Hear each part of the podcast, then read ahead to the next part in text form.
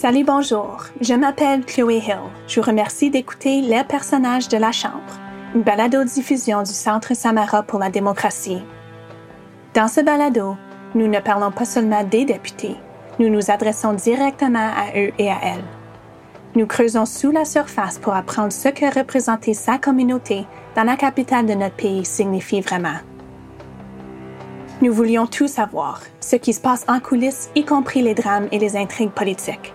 Mais surtout, nous voulions découvrir des députés en tant qu'êtres humains ayant leur propre histoire à raconter. Dans cette série en six parties, nous entendrons des témoignages d'anciens et anciennes députés des 42e et 43e législatures du Canada, c'est-à-dire des parlementaires qui ont quitté leur fonction entre 2015 et 2021. Nous découvrirons leur expérience à la Chambre des communes et entendrons leurs conseils sur la façon d'améliorer l'expérience d'un ou une députée, pour la personne qui porte le titre, mais aussi pour nous, le public qu'ils servent. L'épisode d'aujourd'hui présente M. Stephen Blaney, qui a représenté la circonscription québécoise de Lévis-Bellechasse à la Chambre des communes pour le Parti conservateur du Canada entre 2006 et 2021. Ayant toujours envisagé une carrière en politique, Stephen a été député pendant plus de 15 ans avant de décider de ne pas se représenter. Dans cet épisode, Stephen souligne l'importance d'un réseau de soutien, du respect mutuel entre les partis et de la représentation des intérêts de la circonscription. Voici notre discussion.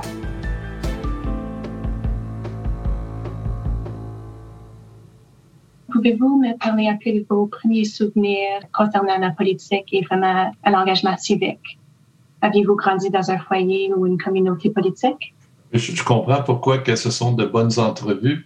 Euh, bien, euh, écoutez, au niveau euh, de mon engagement politique, en 1998, j'ai été candidat pour une formation politique québécoise, l'ADQ. Et par la suite, en 2006, j'ai été candidat aux élections fédérales. Donc, mes parents, ma mère a été enseignante, mon père aussi enseignant, il a été mesureur de bois. Donc, ils n'ont pas un, bagage politique, mais ils ont grandi dans des familles où la politique était en quelque sorte une seconde nature, je dirais.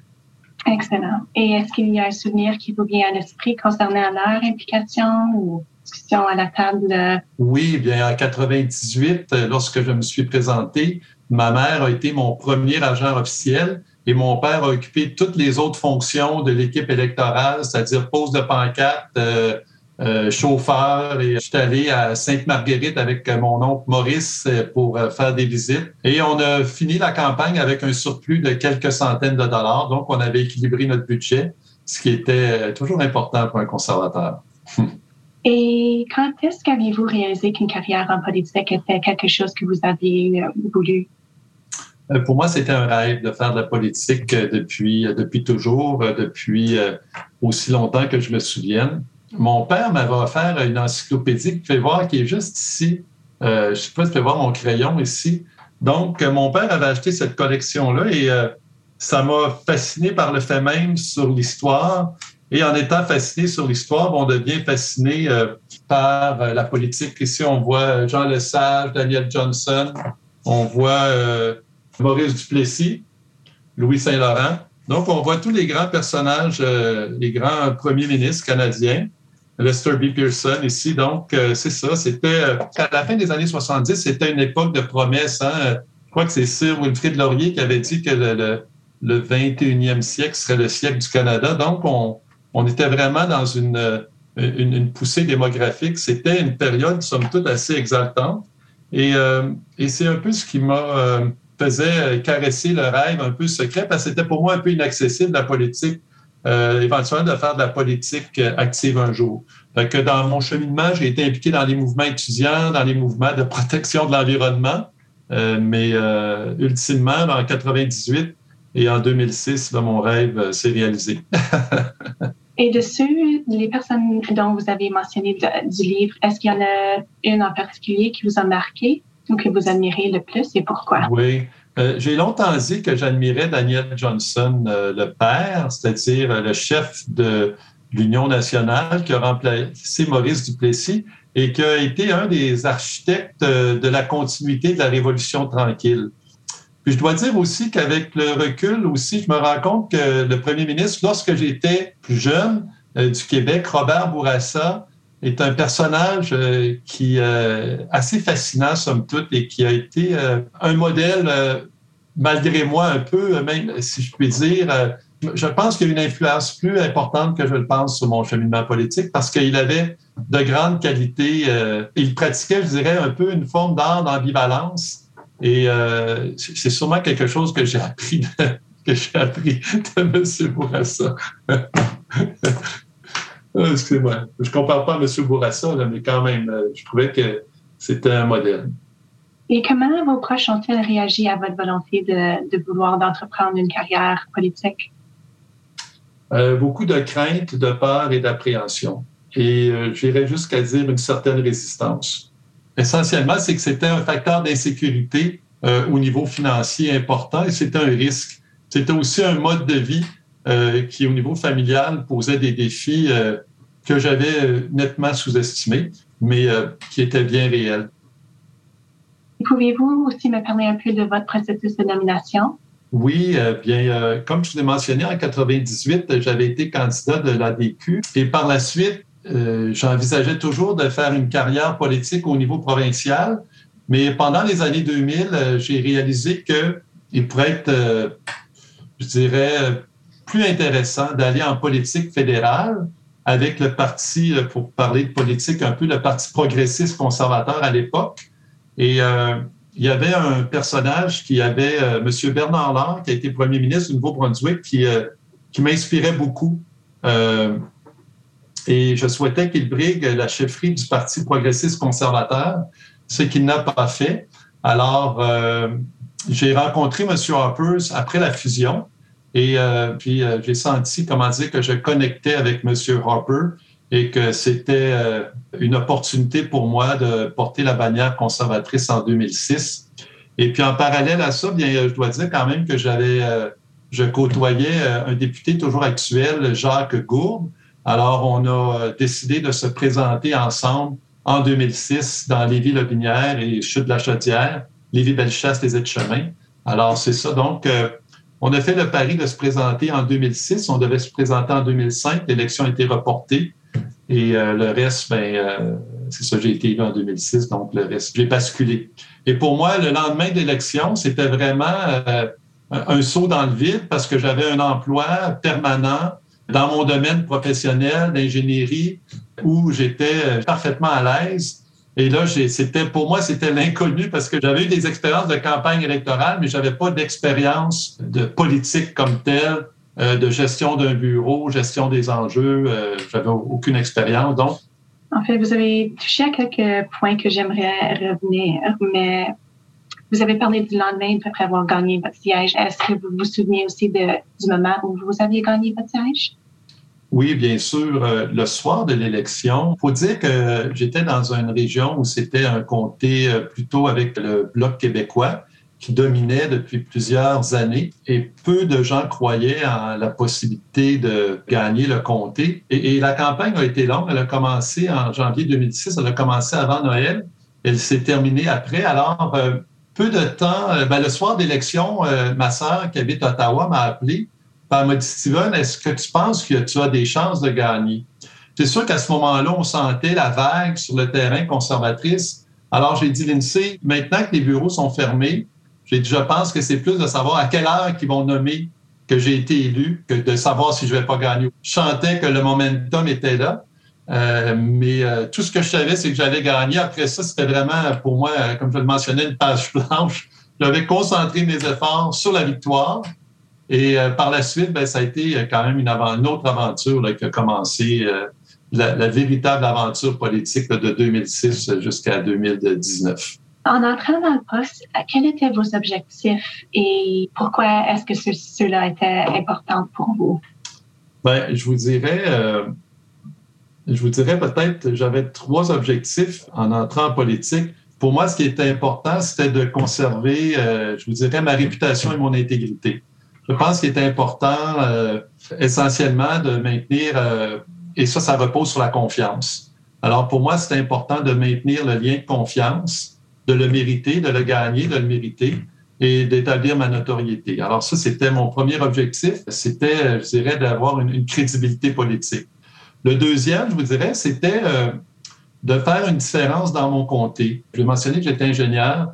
Il y avait beaucoup de projets d'infrastructure qui étaient nécessaires dans mon comté au niveau de l'eau potable et du traitement des eaux usées. C'est un domaine euh, qui m'est familier.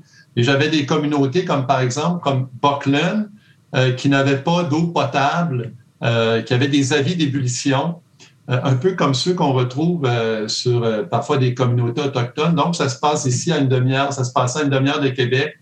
avis d'ébullition, pas de protection incendie, pas de réseau d'aqueduc. Donc, pendant la crise économique de 2008, on a été capable d'accomplir un, un nombre impressionnant de projets. Il y avait un défi aussi important, euh, entre autres au niveau d'un chantier de construction navale ici. Il y avait, euh, il y avait beaucoup, beaucoup, il y a beaucoup de, de beaucoup d'enjeux qui nécessitaient l'implication d'un député au niveau local. Donc, euh, c'était, c'était pour moi, c'était important. L'engagement aussi communautaire. Ça, c'était, je dirais, le deuxième point. Le troisième point, ben, je vous dirais, c'est quand même la, la, la vision qui m'a toujours animé en, en, politique. C'est ce que j'appelle la prospérité durable. Pour moi, il est important de poser des gestes qui, à moyen et à long terme, vont assurer une prospérité, mais dans un contexte euh, de, de pérennité. Et ça, c'était, euh, c'est toujours ce qui m'anime d'ailleurs. Là. Euh, c'est pas mal, c'était mes, mes trois objectifs en politique. Pouvez-vous répéter cette prospérité du quoi? Prospérité durable. Durable. on parle de développement durable, pour moi, c'est, en fait, c'était, je l'ai pris à l'institution financière ici, donc c'est la prospérité durable. Donc, c'est de concilier un peu la, les éléments de, qualité de vie, de bien-être, de croissance, d'une certaine croissance, mais dans un contexte de pérennité. Donc, euh, préservation des ressources et euh, évidemment euh, de faire en sorte que les générations futures puissent disposer, disons, d'un écosystème viable et qui, qui, qui a été préservé en quelque sorte. Et vous avez mentionné que c'est ça aussi que vous avez fait un gros saut euh, pour rentrer ou commencer votre carrière en politique. Et je me demande comment s'est déroulé le processus d'intégration pour vous. Est-ce que ça a suivi un logique, c'était familier ou conforme à votre expérience professionnelle jusqu'à ce point-là? Ben, je dois vous dire que euh, j'avais un peu le vertige euh, finalement avec le recul et que et que j'étais peut-être pas, ma carrière à certains égards ne m'avait pas, euh, j'ai dû développer, je dirais, des, des aptitudes de communication assez, assez rapidement. et euh, pour, euh, je dirais, pour l'ABC de la politique sur la colline, j'ai eu la chance de bénéficier d'un proche collaborateur maintenant qui est député. il s'appelle Tom Kimmich. Donc, j'ai appris un peu finalement sur le tas. Et euh, la courbe d'apprentissage a été quand même assez rapide, je dirais, et euh, je dirais même presque brutale parce qu'on était en situation de gouvernement minoritaire, euh, mais c'était intense. Donc, je vous dirais qu'on carburait là, à l'adrénaline. Vous avez mentionné Tom ici. Est-ce qu'il y a d'autres? Vous êtes-vous senti soutenu pendant ce processus de façon formelle, informelle? oui, au début de ma carrière, comme je vous mentionne, Tom a joué un rôle critique, de même que Hélène Bernard. Et puis après, il y a il y a vraiment une équipe qui a pu s'adjoindre. Mais dans les premières années, on avait quand même, euh, je recherchais quand même une certaine stabilité au niveau de, mon équipe qui, euh, graduellement, avec le temps, là, s'est fait et finalement, je me suis retrouvé là, avec une équipe exceptionnelle, vraiment, euh, où, je dirais, là, les, les, enjeux de confiance étaient omniprésents. Et dans le sondage, vous avez indiqué un besoin de donner un peu plus d'encadrement sur la gestion d'un bureau du comté pour améliorer l'expérience des députés. Pouvez-vous nous en dire plus à ce sujet? Oui, ben, je vous dirais qu'essentiellement, euh, chaque élu a beaucoup de latitude quant à la manière de gérer son bureau de comté. Et euh, il n'y a pas vraiment de standard au niveau, disons, du fonctionnement d'un bureau de comté, des relations avec les, les commettantes, les commettants. Euh, par exemple, au niveau de la gestion des euh, promotions des programmes et gestion aussi de l'agenda. Donc, je vous dirais qu'il y a peut-être, euh, pour ma part, on l'a appris sur le tas, il y aurait peut-être un avantage à avoir, je dirais presque une... C'est un métier, hein, c'est une, une, formation, il n'y a pas vraiment d'école qui forme. C'est un savoir qui se transmet un peu là, de, de, avec l'expérience. Pour l'instant, la principale manière de, de développer ce savoir-faire-là, c'est par l'expérience. Et euh, dans mon cas, ben, on a dû un peu l'apprendre euh, sur le tas.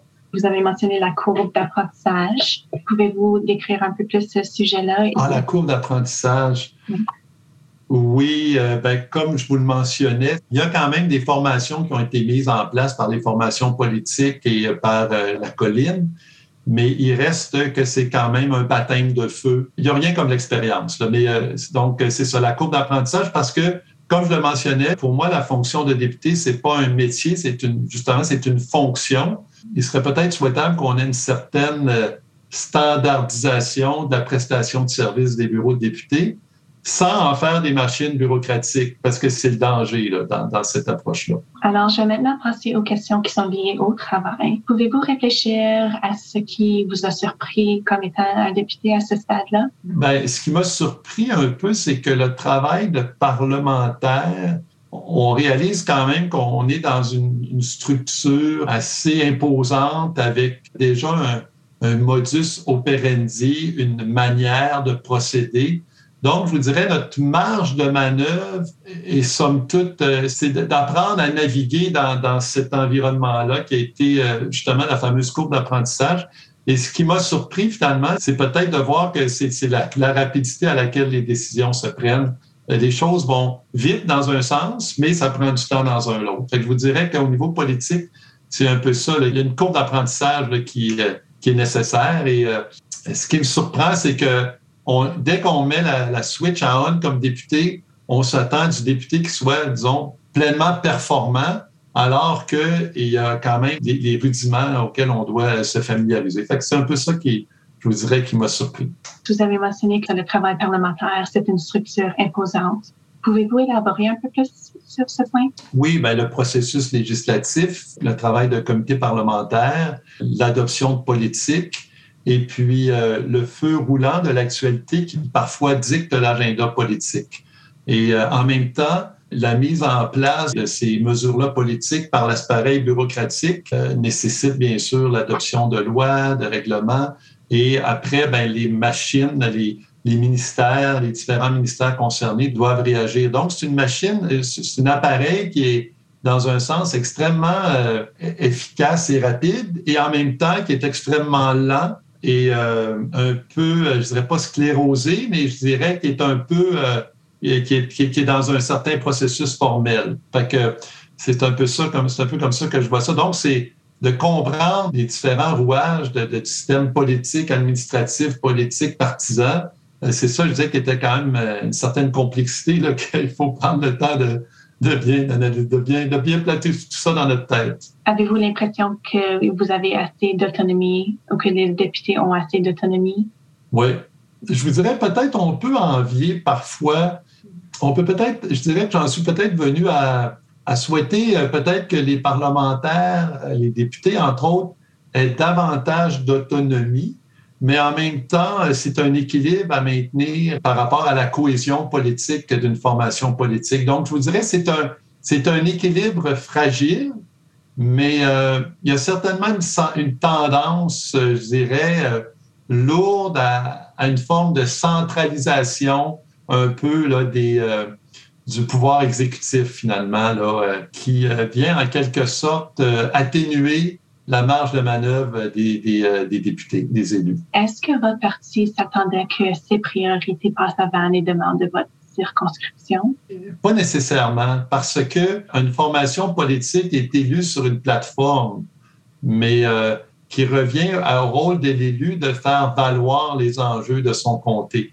Et ça, je vous dirais que là-dessus, je dirais qu'on a, euh, c'est probablement le plus grand pouvoir d'un élu c'est de représenter les intérêts de sa circonscription auprès des instances politiques plutôt que l'inverse. Donc, d'être un député de sa région pour Ottawa et non pas d'être un, porte-voix d'Ottawa vers le comté. Et ça, je vous dirais que pour ma part, ça a toujours été très clair que effectivement, on avait des politiques. Parfois, on peut prendre des décisions qui sont impopulaires, mais qui font partie de notre euh, plateforme ou de notre orientation ou qui sont des conséquences. Mais je vous dirais là-dessus que non. Euh, au contraire, c'est le rôle, le travail du député, c'est de, je dirais un peu, c'est de tirer son épingle du jeu et de faire en sorte que les politiques gouvernementales aient des retombées euh, positives pour son comté. Et on entend beaucoup parler d'incivilité dans la Chambre. Je me demande si vous pouvez décrire si cela vous a affecté et si cela a affecté votre efficacité en tant que député. Euh, je vous dirais non. Au contraire, je vous dirais qu'il y a une certaine euh, la joute parlementaire, les jeux partisans peuvent être vus comme une force constructive. mais bien entendu, il y a des normes, il y a des limites qu'on ne va pas dépasser, le respect de la personne, et en général, je pense que malgré ce qu'on en dit, je pense que la Chambre, euh, en tout cas pour mon expérience, moi je garde une expérience plutôt positive de mon expérience dans la Chambre des communes. Mais évidemment qu'il n'y a pas de place pour le manque de respect, l'incivilité et que c'est absolument euh, intolérable et qu'on euh, ne doit avoir, c'est vraiment tolérance zéro pour les comportements ou les paroles ou les gestes inappropriés. Avez-vous fait face à la toxicité en ligne dans ce rôle?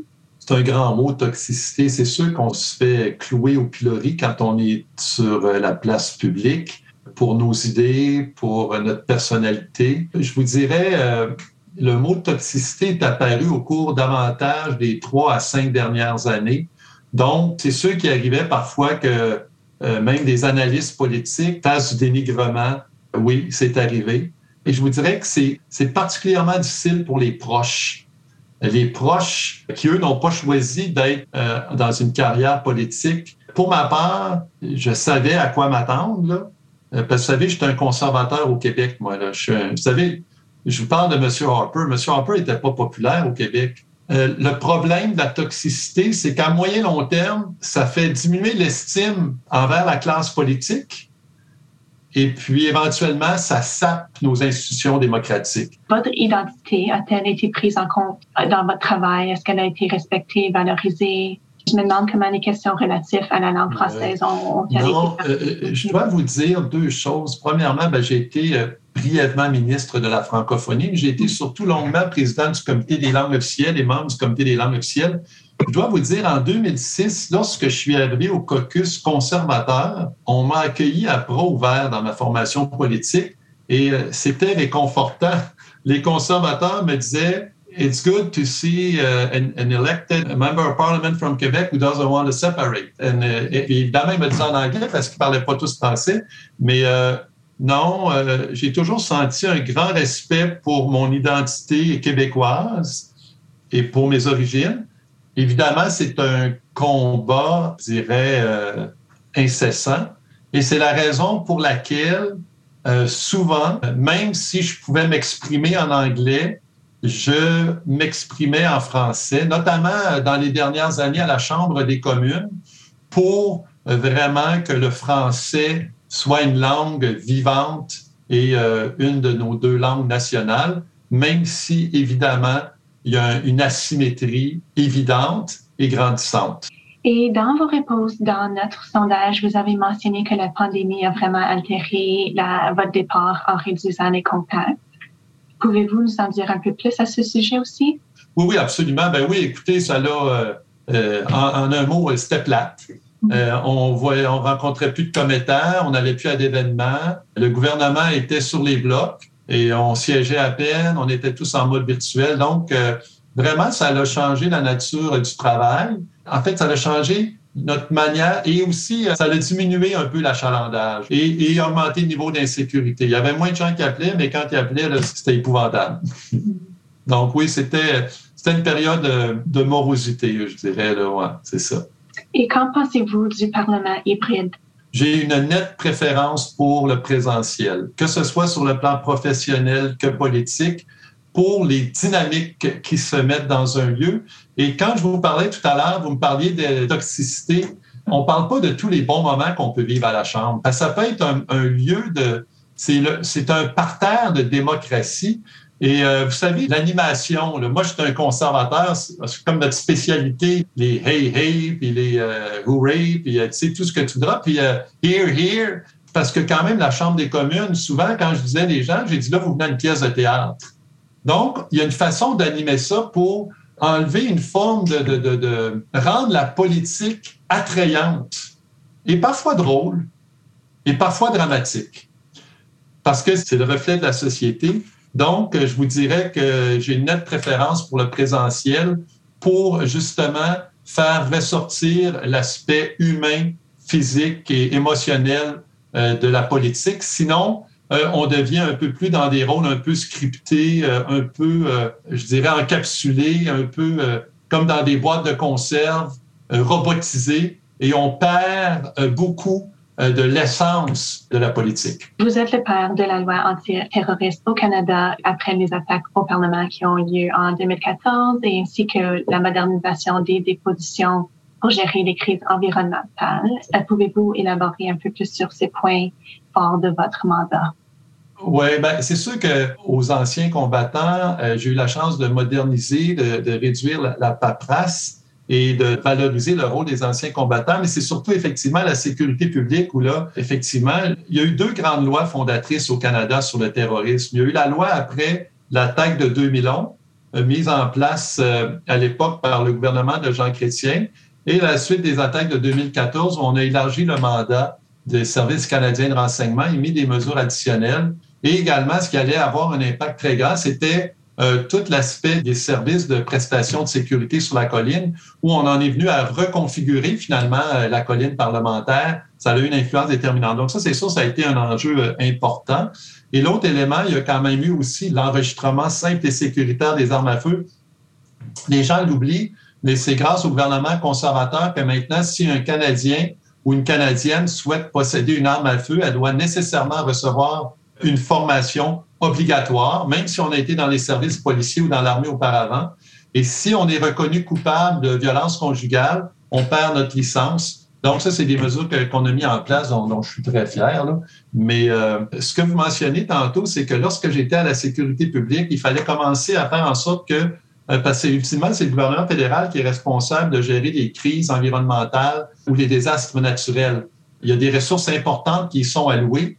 Donc, euh, il y avait une modernisation de ces mécanismes-là de soutien euh, en cas de catastrophe naturelle qui n'avaient pas été modernisés depuis les années 70 ni actualisés, il faut bien dire. Et également, le virage, qui est un virage qui doit se poursuivre au niveau de l'adaptation de nos infrastructures au changement climatique, et des mesures de mitigation. Donc, on doit investir maintenant pour anticiper les catastrophes naturelles, pour réduire l'impact sur les écosystèmes et les sociétés civiles. Donc, euh, on, était vraiment à la genèse. Euh, écoutez, quand j'étais au ministère, ça remonte à 2014, nos, à ce moment-là, les cartes de, j'étais ingénieur civil, les, les, cartes de zones inondables n'étaient pas à jour.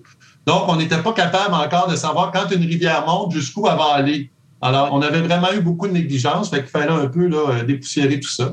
C'était l'amorce de ce qui a été fait, mais il reste encore, il va toujours rester beaucoup de travail parce que c'est pas terminé. Avez-vous des recommandations pour améliorer l'expérience du député?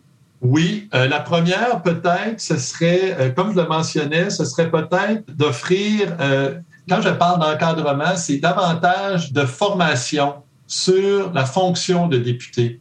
Un, quasiment un MP 101 Crash Course. Pas mal celle-là. J'aimerais ça vous en trouver d'autres, mais c'est pas mal la seule. Sinon, parce que euh, un député, you bring what you are to that function, and everybody does it in its own style, in its own manner. Uh, and, that's probably appropriate. So, ce serait probablement la recommandation. Pas de formation nécessairement obligatoire, pas, pas mandatory. Démontrer que la formation est tellement pertinente que les gens vont l'apprendre mais pas de. Je, je mettrais plutôt comme un. Et, et c'est pas nécessairement un, cours magistral, mais un, j'appellerais ça un crash course MP 101. C'est ce qui se fait déjà, mais c'est de continuer cette pratique-là. Et puis peut-être, de temps en temps, un petit refresh. Pour les députés que ça fait 5 ans ou 10 ans, un petit refresh. Et au sujet de votre départ dans le sondage, vous avez indiqué que c'est une, étape que vous auriez voulu un peu plus vous préparer davantage sur le plan Pouvez-vous élaborer un peu plus sur ce point-là? Oui, c'est ça. Ben, je pense que euh, je fondais beaucoup, euh, disons, euh, on doit préparer cette fameuse transition-là vers le retour à la vie civile. Ben, j'ai eu la chance de décider de ne pas me représenter. Alors, j'ai été bien chanceux par rapport à d'autres qui se font carrément battre. Dans mon cas, j'ai eu la chance d'anticiper ce processus-là. Donc, je voudrais, dans un sens, même si on n'est jamais prêt. J'ai quand même été plus prêt que, à bien des égards de ce côté-là. Et pouvez-vous parler aussi du moment, est-ce que votre famille et vos proches ont bien reçu cette nouvelle? Comment ont-elles réagi à votre décision? Je pourrais demander à mon épouse, là, et euh, soulagement. ben, c'est exigeant aussi pour la famille. Tu sais, ma conjointe devait m'accompagner dans des événements protocolaires, des sorties. Je n'étais jamais là les fins de semaine. Euh, J'avais toujours des obligations. Euh, J'étais toujours un peu sur la sellette, euh, tout ça. Fait que je pense que ça, euh, elle l'apprécie beaucoup. Comment est-ce que votre séjour au, à la Chambre des communes vous a-t-il changé? Je vous dirais euh, probablement que je pense que j'ai acquis une certaine maturité, euh, Madame Hill, et euh, peut-être une, une, une, compréhension plus fine de, de, la nature humaine. On sait bien qu'être député, c'est un travail difficile. Aviez-vous des recommandations pour attirer et retenir les meilleurs et les, les plus intelligents? Ben, je vous dirais que, premièrement, la fonction de parlementaire est un appel de service. Euh, je vous dirais qu'il y a des gens qui vont en politique euh, pour se servir et il y en a d'autres qui vont pour servir. Je pense que la plupart des gens, ils vont pour servir dans la meilleure de leur connaissance, mais également, je vous dirais, je pense qu'il est plus important, c'est le feu sacré. C'est d'avoir le feu, vraiment d'avoir cette passion-là qui permet là, de, de surmonter, je dirais, les, les défis, les difficultés inhérentes là, à la vie politique. Super. Et une dernière question. En regardant l'arrière sur votre carrière politique, euh, quel conseil donneriez-vous à votre cadet? Ben, en fait, je vous dirais qu'en politique, euh, je pense qu'une des grandes qualités, c'est la loyauté. Et que je dirais à, la personne de, de s'entourer de personnes loyales, elle va avoir la chance de vivre une expérience politique inoubliable comme celle que j'ai vécue. Il y a des personnes que je ne vous ai pas mentionnées cet après-midi. Je pense par exemple à, Jean-Christophe Delerue qui a été euh, qui est encore étudiant quand il a commencé, euh, quand il est venu me voir, c'était en 2008. Et puis euh, il a fini son bac en travaillant pour moi. Il a devenu, il a fini directeur des communications et maintenant il connaît un succès foudroyant dans le secteur privé. Et je lui dois beaucoup, beaucoup, beaucoup parce que euh, il m'a donné beaucoup. Et j'ai eu des personnes comme ça exceptionnelles. Pierre-Luc Jean, qui a été mon dernier directeur de campagne, maintenant il a un super bel job. Mais euh, il y a eu des gens absolument formidables et ce sont des gens en qui je peux avoir une confiance euh, j'oserais presque dire entière et totale dans la mesure du possible. Donc, c'est un élément important en politique euh, d'avoir euh, des gens qui partagent euh, nos valeurs, mais également en qui on peut avoir une grande confiance. Donc, le conseil que je donnerais, je dirais à la personne d'être fidèle à ses principes, de ne pas, je dirais, se renier ses principes, mais d'être et d'assumer ses convictions. Ça, c'est extrêmement important en politique. Les gens sentent si on est à côté de la coche les gens ne vont pas nécessairement partager notre opinion, mais vont nous respecter parce qu'on s'assume. Et ça, moi, c'est ce que je retiens. Puis aussi, bien évidemment, de respecter la diversité. Ça, c'est extrêmement important. Respecter, puis quand je parle de diversité, là, je parle plus de diversité de point de vue. Parce qu'on parle beaucoup de diversité des genres, puis c'est correct, je suis ouvert à ça. Mais ce que je veux dire, c'est que c'est important de respecter l'autre, en fait, euh, même s'il ne partage pas notre opinion. Euh, et, et, avec ça, on peut aller très, très loin. Autant dans notre formation politique que nos adversaires, nos opposants ou même nos commettants. L'autre chose aussi que je disais souvent, c'est une fois qu'on est élu, on est là pour tout le monde dans le comté. On oublie les étiquettes politiques. On est là pour servir les gens du comté. Excellent. Cela m'amène à la fin de mes questions, M. Blaney. Alors, je tiens à vous remercier encore pour votre sagesse et d'avoir été si généreux avec vos réponses. Y a-t-il autre chose que vous vouliez ajouter avant de clore? Euh, non, je vous, je vous, remercie pour votre écoute. Et, et je vous dirais aussi euh, peut-être un conseil, euh, le dernier conseil, c'est d'avoir le support de sa famille. Parce qu'on ne peut pas se lancer en politique euh, puis ça peut être une famille, ça peut être des parents, mais moi, j'aurais pas pu faire ça si j'avais pas eu le support de ma famille. Ça aurait été impossible. Et euh, autant quand on est dedans que pendant. Monsieur Harper disait souvent, remember to take care of your family while you're in politics, because once you leave it, that's the only thing you'll be left with. Quel beau rappel pour conclure, la valeur d'un réseau de soutien. Cette entrevue a vraiment fait ressortir la passion de Stephen lors de son passage au Parlement, ainsi que l'importance de la formation professionnelle et de l'engagement dans les circonscriptions. Nous tenons à remercier encore une fois Stephen pour sa contribution à ce projet. Dans notre prochain épisode, nous aurons une conversation avec M. Mathieu Dubé, qui nous amènera dans les coulisses de la Chambre des communes et discutera des embûches à l'entrée, des attentes à gérer et de l'influence des médias. Merci d'avoir écouté les personnages de la Chambre. Un grand merci à tous les anciens et anciennes députés et merci à vous d'avoir écouté les personnages de la Chambre. Je m'appelle Chloé Hill, coordonnatrice de recherche au Centre Samara. L'équipe qui soutient ce balado est composée de Sabrina Dellen, Beatrice Wayne, Vijay Kumar, Colm O'Sullivan et David Moreau. La chanson thème a été composée par Project Whatever. Nous sommes reconnaissants au patrimoine canadien pour son soutien financier. Le Centre Samara pour la démocratie est une organisation caritative non partisane. Notre mission est de réaliser une démocratie résiliente avec un public engagé et des institutions réactives. Pour soutenir notre travail, visitez samaracentre.ca et cliquez sur Faire un don. Ce balado fait partie du projet d'entrevue avec les députés sortants et sortantes. Pour en savoir plus sur ce projet et d'autres recherches, visitez notre site web et suivez-nous sur Twitter et Instagram à commercial The Samara Center.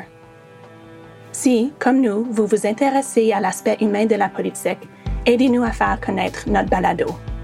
Évaluez et laissez un commentaire sur notre émission sur Apple Podcasts. Vous seriez surpris de voir à quel point cela nous est utile. Parlez-en à vos amis et si vous enseignez, partagez cette émission avec votre classe. Merci de nous avoir écoutés.